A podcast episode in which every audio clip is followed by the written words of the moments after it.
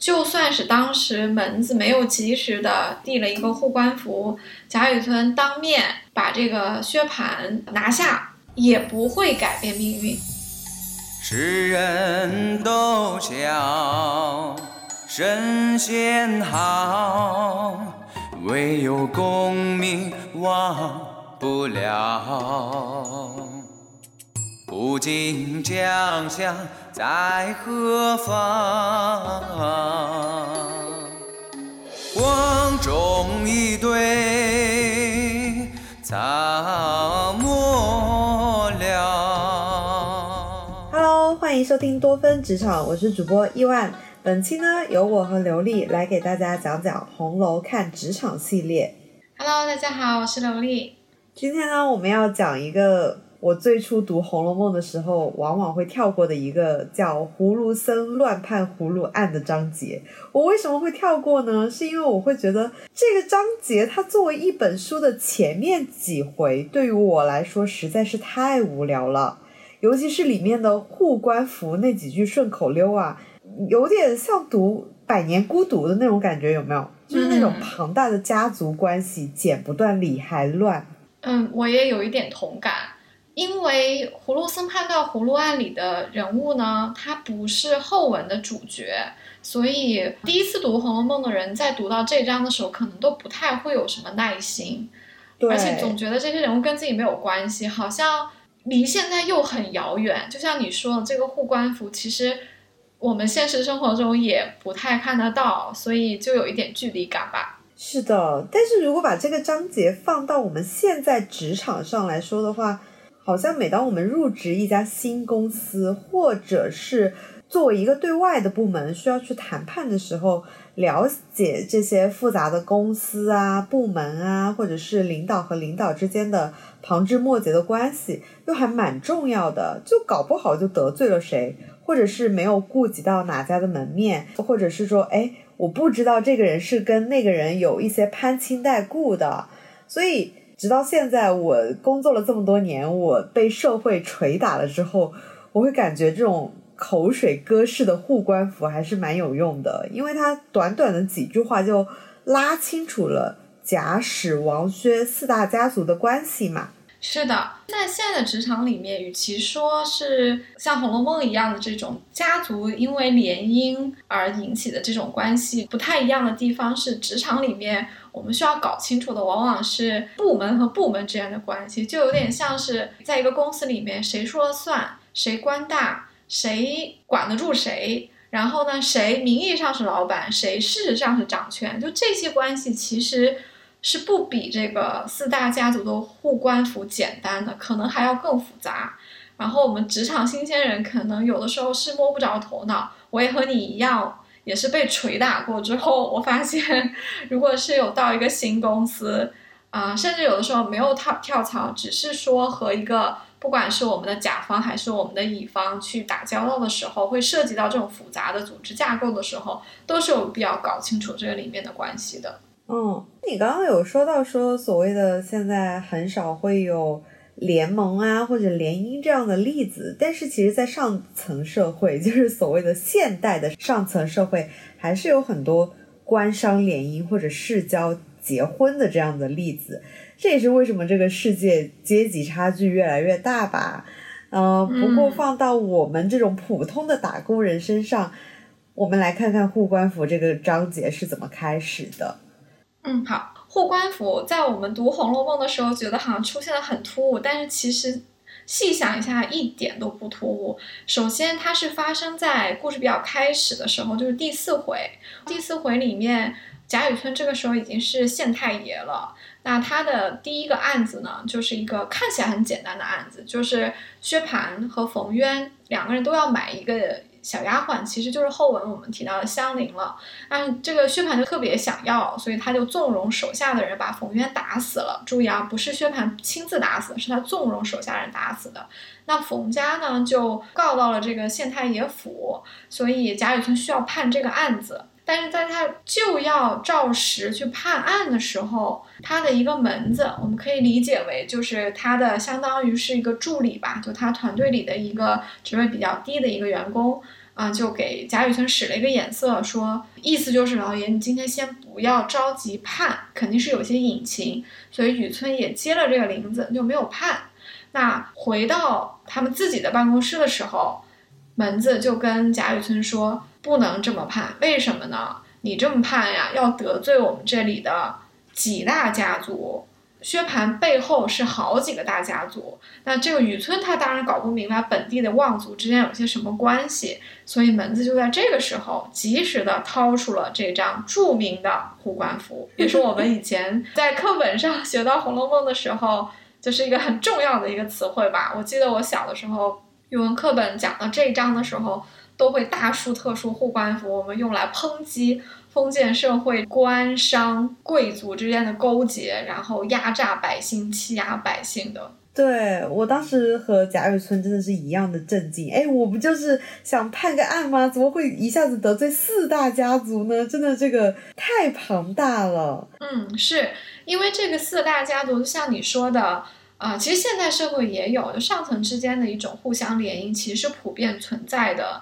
那在《红楼梦》那个年代就更明显了。这个四大家族，顾名思义啊，就是贾史王薛这四家，他们在《红楼梦》里面其实是贯穿全书，一直是会有出现的。这四家，呃，虽然他们的地位和他们的性质有所不同，但是他们其实从非常早的时候就开始了广泛的联姻，或者是一些。在事业上啊，在这个官场上的一种互相举荐的一个作用，所以使得他们的利益之间是错综复杂、不可分割的。嗯，我就记得前两句啊，就是假不假，白玉为堂金作马。对对，那我就记得这两句啊，我就是一个学渣。后面的我真的是模棱两可的，就是哎马什么没，什么都没。嗯，你给大家讲解一下这几句吧。好，假不假？白玉为堂金作马。这里讲的是贾家，哎，其实护官符本身文采并不高明啊，所以我们不要用诗歌的眼光来看它。对，所以我说它是顺口溜嘛。对，它连押韵都没太做到，但是我们只要 get 到它的意思就好了。那第一句讲的就是贾家，因为《红楼梦》的主角就是贾府，所以他们是出现在第一句的。而且我们知道贾府他其实是国公爷，所以他们是公爵，他们其实是贵族，他的身份还是不太一样的。第二句叫。阿房宫三百里，住不下金陵一个史。那看来这个史家也是一个大族，因为你看他们的家业比阿房宫还大，那当然就很大了。史家，呃，也是一个贵族，因为史家的官职是在侯爵，侯爵也仅仅比公爵低一等。而事实上，因为《红楼梦》里的贵族的这个头衔是会随着一代一代往下降的，所以我们其实很难说。这个史家和贾家哪一个更高？因为这随着代际的传承会发生一定的变化。那我们往下看，等一下我们再来解释他们的关系。啊，第三句“丰年好大雪，珍珠如土，金如铁”，这个“雪”就是影射的靴子。在《红楼梦》里面，几乎所有的雪都是影射的靴子。那薛家呢？他们倒不是一个啊贵族，他们是皇商。对他们来说，珍珠如土，金如铁，因为太有钱了。皇商放到现代社会的话，我们可能没有这样的严格意义上的对等，但是有一点点像是啊央企，因为他们其实是拿着官家的许可证做一些垄断生意的。所以有点像是央企的这个执行人吧，所以就是啊，薛家就这样的一个地位。那最后一句“东海缺少白玉床，龙王来请金陵王”，这里讲的就是王家。王家呢，跟前面几家又不太一样。王家确实是做官的，主要的是王夫人的这个哥哥，在文中有提到，他升了九省统制，然后去派驻到外地去赴任，这个官职是曹雪芹杜撰的。那九省统治，然后我们就觉得省就够大了，对不对？这个 王子腾的官竟然还是九省统治，那一个人能管九个省，而且管到外面去上任，有点像是边疆的意思。那镇守边疆是非常重要的，所以说王子腾像是一个武将，掌管军权。对，有军权。你看这四家是不是有贵族？有商人，有军人，那基本上上层社会的几个类型都全了。嗯，而且我们别忘了，他们每一家之间其实都有微妙的关系。首先，贾家就跟所有的另外几家都有关系，因为贾府的老太太就是贾宝玉的奶奶史太君，她就是史家的，包括史湘云是史家的，史湘云的叔叔到现在还在袭着这个爵位，所以贾和史是有联姻的。那这个呃王和贾也有联姻，因为王夫人是王子腾的妹妹。然后薛姨妈，其实在她没有出嫁的时候，她不是也姓王嘛，对吧？然后这个王夫人就嫁给了贾府，做了少奶奶。还不止王夫人一个人哦，王夫人是不是把她的内侄女，也就是她的兄弟，没有说是王子腾，应该是另外的兄弟的女儿，也就是她的侄女王熙凤也带到了贾家，等于说王家有两位小姐嫁到了贾府，所以又进行了这样的一个联姻。那王家的另外一位，这个跟王夫人平辈，她的妹妹薛姨妈，她在娘家的时候肯定也是叫王某某，对不对？然后她就嫁给了薛家，所以王和薛又进行了一次联姻。如果说整部书的进展如前面给我们的走势所呈现的那样，薛宝钗嫁给了贾宝玉的话，那么薛和这个贾又进行了一次联姻。所以这四家之间有着非常非常密切的关系。嗯，放到我们现在的职场上来说，我们经常就会调侃说：“哎，这个人有一份祖传的工作。”哎，这个调侃是怎么来的呢？往往是因为这个人他的长辈已经在这家公司工作十几年，甚至几十年了。他在你人生毕业的阶段就把你介绍到这家公司来工作，就等于说有个引荐的作用嘛。所以呢，就有了祖传的工作这个说法。那当这个新人进到这家公司工作之后，他就会发现，像这样能留得住员工的企业，或者是说私龄比较长的企业，他们的员工和员工之间都是非常熟悉的，甚至还有一些稍微年长一点的叔叔阿姨会给你介绍他们的子女做你的男女朋友，就是会产生一个情感的纠葛，以及工作上不断紧密。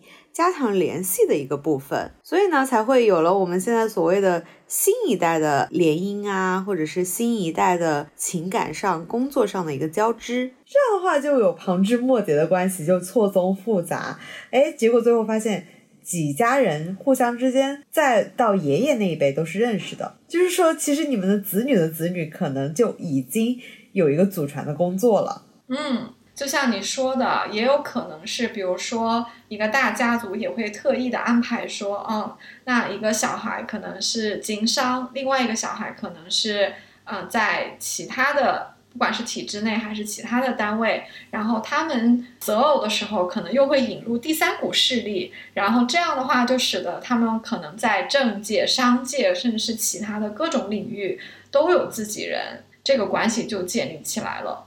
那这个护官符上呢，写的是本省最有权有势，而且是大富大贵的这种大家族名宦之家。我比较吃惊的是，原文里面有提到说，各省的官员们私底下都有这样的一张私单。就是贾雨村啊，他作为一个一开始看起来非常出淤泥而不染的人。贾雨村在贾政的帮助之下，又重回到官场之后，他遇到这个案情的时候，原文还是提到他蛮愤懑不平的，想为这个受害人讨回公道。他在那个公堂之上，不是还说，既然有这种事，我一定要将凶犯抓回来。最后呢，他得到这个护官符之后，哎，他的想法就变了，就还蛮让人唏嘘的。嗯。贾雨村他受到了贾家的恩惠，他又不愿意得罪和贾家、王家这种沾亲带故的薛家，所以他最后还是没有选择这样做。所以人生在有时候选择的时候非常重要，就是你要坚定自己的立场，挺不容易的。在此期间就可能会有一些诱惑呀、困难。如果换做你，你会怎么做啊？你会像贾雨村那样做一个好官吗？其实我觉得贾雨村一开始。打算秉公执法，好像还是不假思索的就准备说岂有此理，对不对？他要把这个打死人的就绳之以法的时候，我不觉得这个时候是他的正义使然。嗯，他因为新官上任，他要抖一个威风，而且他这个时候并不知道这两个人背后有些什么关系，就等于说他可能在他眼里，这两个人就是普通的原告和被告，然后他又是一个新官，他当然要秉公执法，他要立自己的威风嘛。所以，我我也不觉得他是一个多有正直感、要为民做主的一个父母官，他真的就是一个私利。但是，只是他这个时候还不知道背后的厉害，所以呢，当门子给他递了一个眼神之后，他也就接了这个眼神。然后，当他了解到了护官府以及薛蟠背后又有薛家。又有王家，甚至还有贾家的时候，因为事实上，薛蟠的姨妈不就是王夫人吗？那薛蟠的姨父就是贾家，所以他这个背后站着三家人家，你怎么得罪得起？何况贾雨村立刻想到了一点，他这个官是不是贾政给他啊写了推荐信得来的？是的，贾政又是看了林如海的信。得来的，所以这个背后就是一家一家的这个利益的关系，他哪一个都得罪不起。他这个时候突然明白，这个原告和被告不是普通的老百姓，所以他对这个案子的这个天平立刻就倾斜了。贾雨村不是一个没有原则，我觉得他有原则，他的原则就是自私，就是为自己，就是往上爬。所以当他一下子看清楚护官府的指向之后，在他看来，这个案件就非常简单了，他一定是会站在薛蟠这边的。天呐，那他还看上焦姓？他应该去看上一个富婆啊，有权有势的这种啊。啊，因为焦姓是在他比较落魄的时候多看了他两眼嘛。说不定是个糟糠之妻。呃，也不是，我觉得贾雨村身上可能也有普通男人的那种自信和自我感觉比较良好吧。他觉得焦信多看他两眼，就是焦信慧眼识英雄，他也就觉得说这样的一个女子就好像视为知己了，他就娶了焦信。当然，我文中提到说焦信过来没过一两年就生了一个孩子，而且雨村的发妻就染疾下世。文中也只是轻轻一写啊，我们也不知道真的怎么就染疾了，嗯，就姑且这样看吧。嗯，那贾雨村他接到这个护官符之后，他就正好做了个顺水人情，也算是报答了贾王两家的这个提携之恩吧。因为这个凶犯薛蟠是贾政的正妻的外甥嘛，对，就是这样旁枝末节的关系，最后就算报恩了。那换做这个递护官符的门子来说的话，我会觉得，哎呀，就是我好心的递个护官符上去，我肯定就是贪心嘛，我肯定想着贾雨村现在做官了，可以让我飞黄腾达，然后实现人生的跃迁，但是没有想到，我却机关算尽太聪明，反误了卿卿性命。嗯，这里呢，我觉得门子呢可能是有点操之过急，它的结果就有点得不偿失了。但贾雨村绝对绝对是过河拆桥。嗯，门子因为是在雨村落魄的时候在庙里认识他。我们放到现在的职场，你的新老板来了，你职位比他低，但是你发现你以前认识他。而且你还是在他落魄的时候认识他，所以你可能还有一些老板不能叫把柄，就是他落魄的时候的一些细节吧，你还记得？那如果是情商高的话，你就不会在当众的面前表现出来，对不对？但是其实门子在给雨村递眼神的这个时候，他其实是有跟雨村提到说，老爷忘了当年葫芦庙里的事儿了。这说这个话的时候，旁边可能有人，所以雨村觉得说。就算旁边没人，门子也会去跟别人说的嘛，对不对？所以雨村觉得不好，门子是知道他以前的事情的，所以这个门子呢，就真的是有点操之过急。他其实完全没有必要在这个时候，在他没有站稳脚跟的时候就表现出来，知道他新老板的曾经的过去。然后他这个护官符呢亮出来的时候，本来是为了表功用的，因为下级对在上级面前也有一种立功的这个冲动嘛，觉得说，哎，我给你。提供了这么好的信息，帮你判了这个案子，然后让你在你的恩人面前报恩你的恩人，然后你又不得罪这个本地的大望族，其实是一件很好的事情，对不对？但是你这个护官符拿出来的是不是有点功高盖主了？而且要没有你这个护官符，雨村不就判错了吗？对不对？这你不是又在老板面前就是给他一个感觉，就是哎。要没有你这个护官符，还判错了，你你小子什么意思呀？所以门子的护官符呢，不管是他的拿出来这个时机也好，还是他和雨村献祭的方式也好，都有点不是特别的妥当。何况他还给雨村献祭说应该怎么判怎么判，表面上雨村说不妥不妥，我再想想。事实上，贾雨村基本上就是按照门子给的方法去判的，所以门子就是被雨村利用了。就门子的护官符也好，他支的那些招儿也好，贾雨村全部都用了。但是用完之后，用过即弃，过河拆桥。因为你对我来说，你最有用的部分就是给我开了一个窍，就给了我这个护官符，而且让我把这个棘手的烫手山芋这个案子给判了。判完之后，你还有啥用啊？你不但没有用，你还知道我的底细，搞不好你还多嘴，在下人面前还说过我的事儿。赶紧，这种人不能留，打发了。所以贾雨村。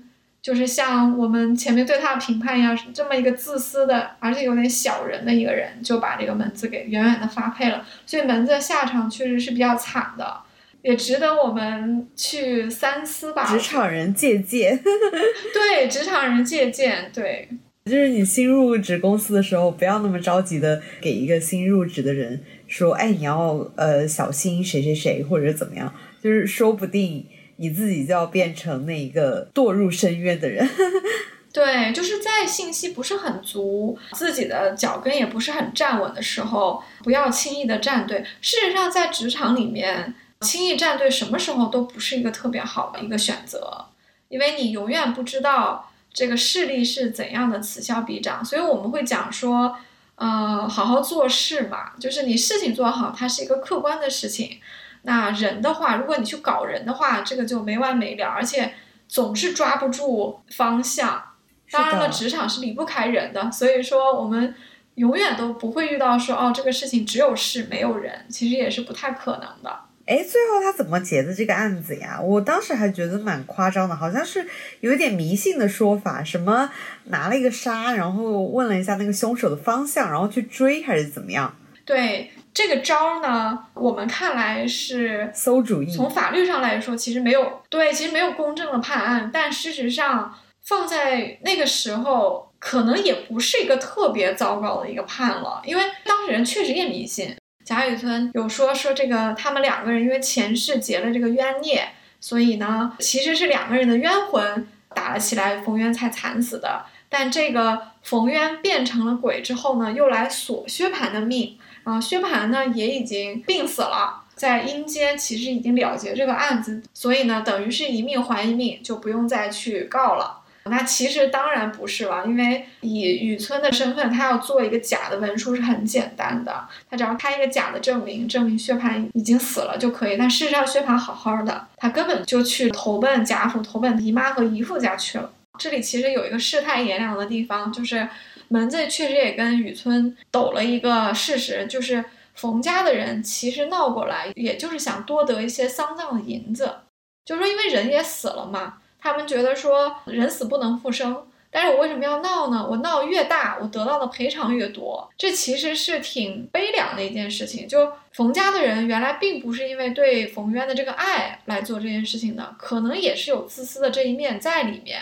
所以，那雨村就觉得，那我就顺水推舟呗。你既然主要是要钱嘛，那表面上我给你个公道，你们家公子没白死，是有原因的，而且他现在灵魂安息了。雨村对冯渊和薛蟠的官司，把丧葬费给他抬高，因为薛家有钱，薛家可以出得起比较多的银子赔给这个冯家，冯家收到这些赔偿也很开心的就回去了，就不再去追究了。那薛家给得起钱。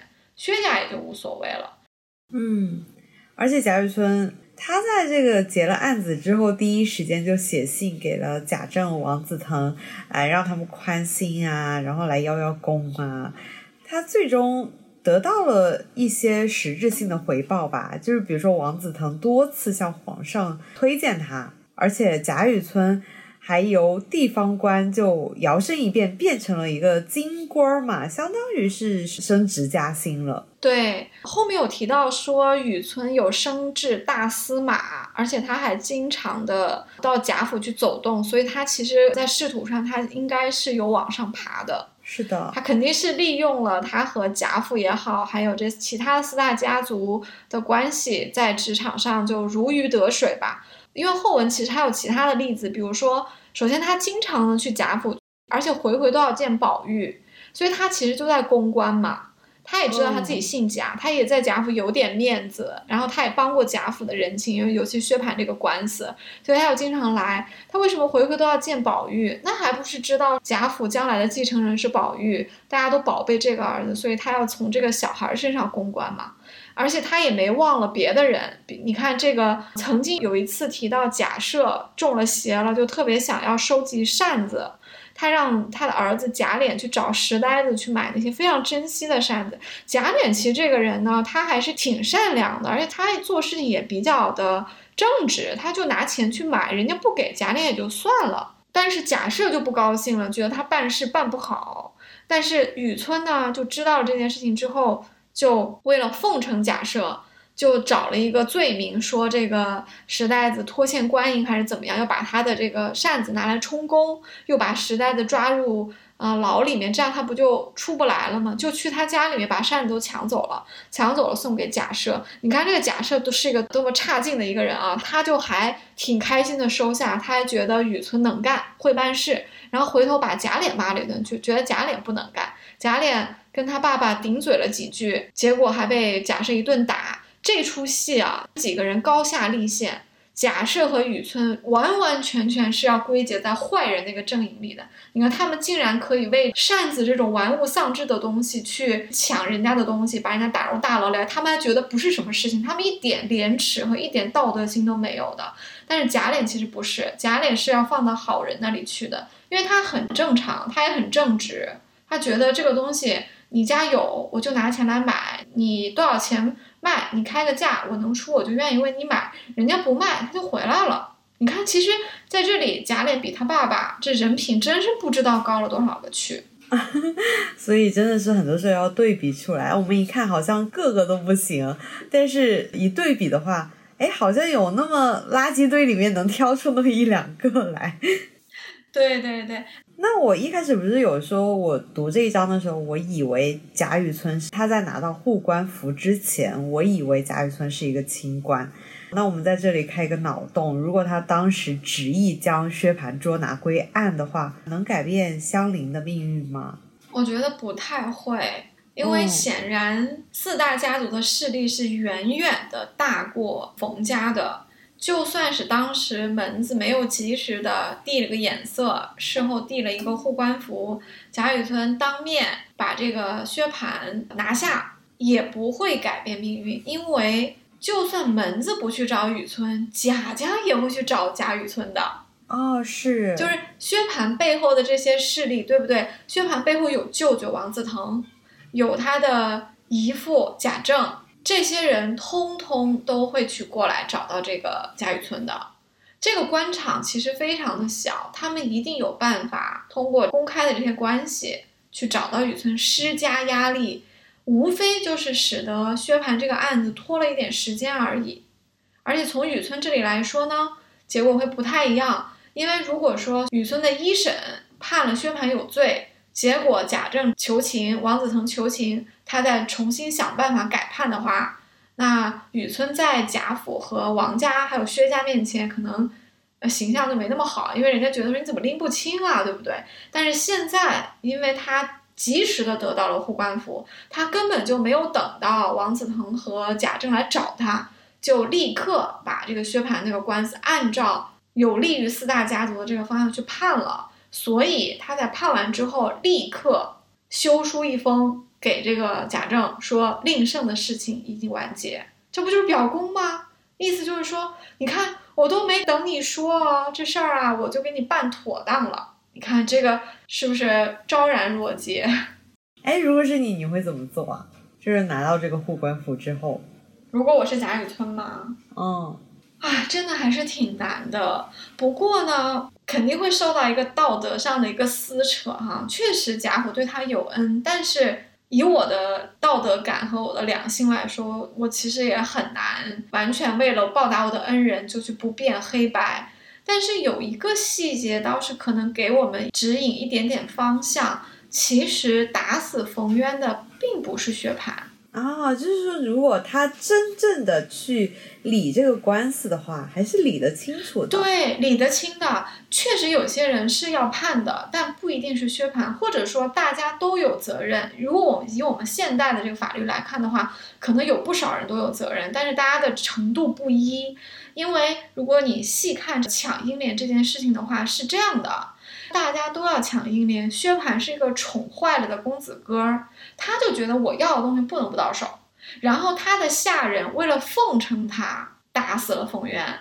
所以呢，这件事情其实，在薛蟠这里呢，他的罪过就是他没有及时的制止他们，或者他也可能不一定就是一直在现场，他可能就是说我就是要那个丫头，你们给我办了，他可能扭头就走。但是他的手下的人为了奉承他。就要抢嘛，那冯渊可能不愿意嘛，他们就打，这个就是手重了。所以说，其实是他的手下人，我们不知道这个刑法上要界定为过失杀人还是故意杀人还是怎么怎么样，就是这个我们不是法律专家，我没有办法去严格的去定罪啊。确实，终结了冯渊的性命的是薛蟠手下那帮道德上也很成问题的这些下人吧？嗯，是的。那我估计，其实如果王家或者是贾家找过来的话，也会这样处理吧，就会说，哎，随便给个下人，让他判完这个案子就算了。对，搞不好一个下人就要去背锅了。是的。很可能这个事情就会变成说啊，啊，薛蟠不知道，薛蟠不知情，只是下人手太重，对吧？就会这么一判。那下人里面可能挑一个人顶个罪就完了。然后至于怎么判呢？可能也有一些余地。薛家肯定会去安抚这个顶罪的这个下人，可能会说啊，那你的老婆孩子啊，老母亲啊，这个我们来照顾，你就。那个什么吧，反正你也是奴隶，你还有什么资格不答应呢？对不对？是的，真的太难了。我觉得做人太难了，在哪个阶层都很难。从这个关系来看，就是真是做人不易，职场不易。对，那我们再用一个话题作为结束好了，就是现代职场人到底需不需要护官服？你觉得需要吗？我觉得需要另一种类型的护官符。可能有点回应我前文讲，就是你需要知道这个公司或者这个单位的一些架构，以及起决定权的是哪些人。就用我们外企的术语来讲，就是 decision power 在谁手上，这可能是需要的。你知道这个架构怎样，就是权力的所在，或者说。做决定的这个路径是怎样？当然是会有利于提高你的工作效率，对不对？那另外一方面呢，可能我们也需要另一种类型的护官服，就是可能这个例子不太恰当，不过我还是挺想讲一下的，就是你需要一个前辈的提携，比方说。当雨村这个可能是我们尽拿它来讲反面的例子了，它确实也没有实现我们对前辈和后辈之间一个良性互动关系的例子啊。但其实是有一个良性的互动关系的例子的，就是贾政和秦业啊。那我们知道贾政因为是贾府的荣国府的。二儿子他其实没有继承他父亲的官职，官职是给他哥哥就是贾赦继承的，所以一开始贾政什么官儿都没有。他考科举他也不是很擅长，他也没考上。那他怎么就在文中的时候是做到了员外郎？因为我们知道贾政一出来的时候他就是一个官了，因为林黛玉的父亲在给雨村介绍两个大舅哥二舅哥的时候就提到了贾政。其实他的这个官是因为他父亲去世的时候，就是皇帝开恩说，哎。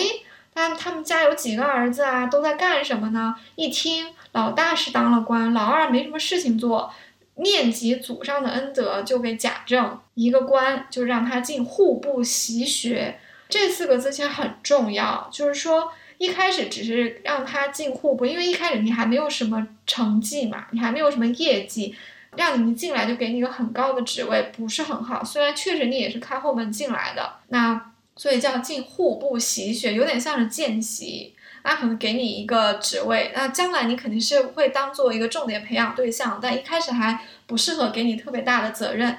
那我们有理由从上下文推断啊，他进了户部之后，他是有一个前辈去提携他的，这个前辈就是秦业。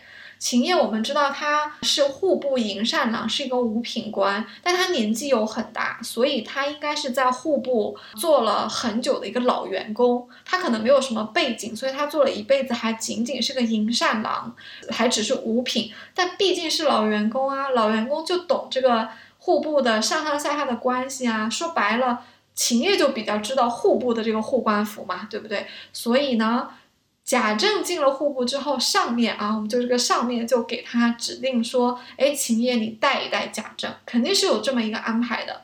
所以秦业就会给他指点说，哦，这个这里的关系是怎样的，事情要这么做，可能也会给他营造几个机会让他出成绩。那贾政本来就是名门之后塞进来的嘛，只要出点成绩就可以提拔他，所以他到后面就去做了户部的员外郎，就相当于是户部的二把手。提携上去之后，贾政这个人品还是比较正直的，他没有忘记自己的老前辈秦业，而且秦业很可能在贾政一路往上走的时候就退休了嘛。那贾政其实没有忘记老前辈对他的提携之恩，他回报的方式，书中其实也是有提到的，就是他安排家里的子孙辈贾蓉娶了秦业的女儿秦可卿。虽然书中提到说秦可卿长得非常好啊，性格很好。因与贾家有些瓜葛，所以做了亲。就有很多人说，秦可卿这个身世好像配不上贾家嘛。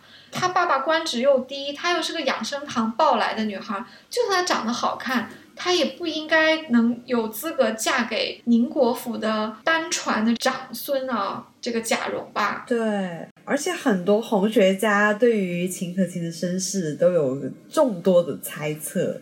对，有很多很多的猜，他们觉得秦可卿是没有资格去嫁给贾蓉，因为嫁给贾蓉就意味着将来要继承宁国府嘛。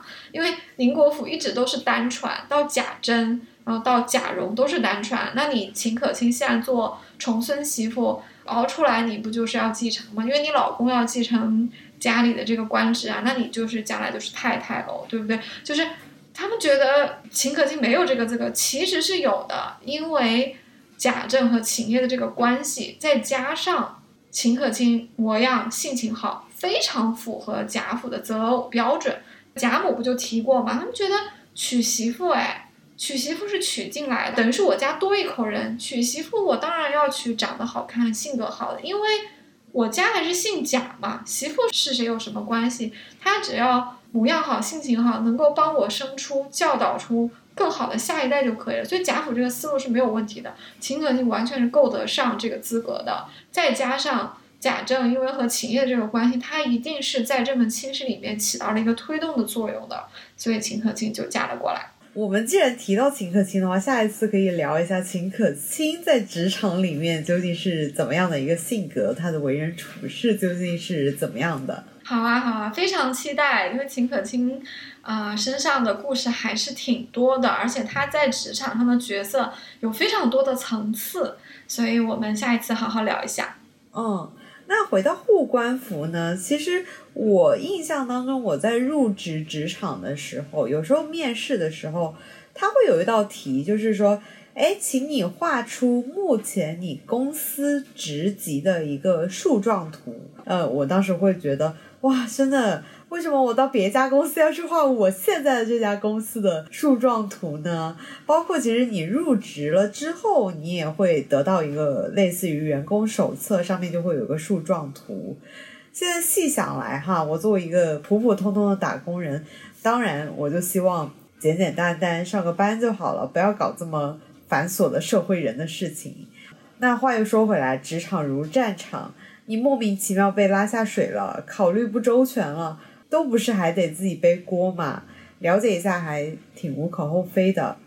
嗯，至于汤不汤这趟浑水的选择权还是在于个人的，毕竟，呃，如果我们和职场里面递护官符的这个小沙弥一样的话，说不定也会闹得个兔死狗烹的一个结局。那如果我们像贾雨村这样拿到了护官符之后，要如何使用呢？还挺值得思考的。也欢迎听友们给我们留言，我们的微博 ID 是多芬赫兹。是的，护官符可能在现在职场里，它会有一些变化了的形式。像你提到面试的时候会被要求画出现在公司的一个树状图，其实也是一种考察吧。如果是在职场已经有一定经验的话，理论上我们是应该对自己的组织的上下级以及权力关系有一个认识的。如果连这个都答不出来的话，面试的这个公司也是有理由怀疑你的你在工作上的一些思路和一些判断力的。所以，我们不应该把护官符一味的当做是一个负面的东西。我们也可以看到，它其实啊有一定的积极意义，就是帮我们搞清楚，在一个复杂的一个权力机构里面的各种关系。至于我们要去怎么选择、怎么用，确实这个是每一个人个人的选择，可能背后会有很多的道德的层面去鞭策我们嘛，就是我们头上会有星空嘛。所以，我们每个人的心中其实都是有这样的一个道德准绳的。好，那这里我也打一个小广告，我的节目啊，《红楼慢顿》也刚刚上线了喜马拉雅和小宇宙。在《红楼慢顿》里面，伊万和我也将以另外一种形式去讨论《红楼梦》的一些话题，比如说人物啊。节日啊，美食啊，一些比较有趣和比较轻松的一些话题，也欢迎大家关注，在喜马拉雅或者是小宇宙搜索《红楼慢炖》即可。炖就是啊，就是怎么说？炖汤的炖。对，对，小火炖汤，我们一起慢慢炖红楼。好的，那我们下期再见喽！我是亿万，我是刘丽，拜拜。好，再见，拜拜。世人都笑。神仙好，只有金银忘不了。中招之恨俱无多，积道多时。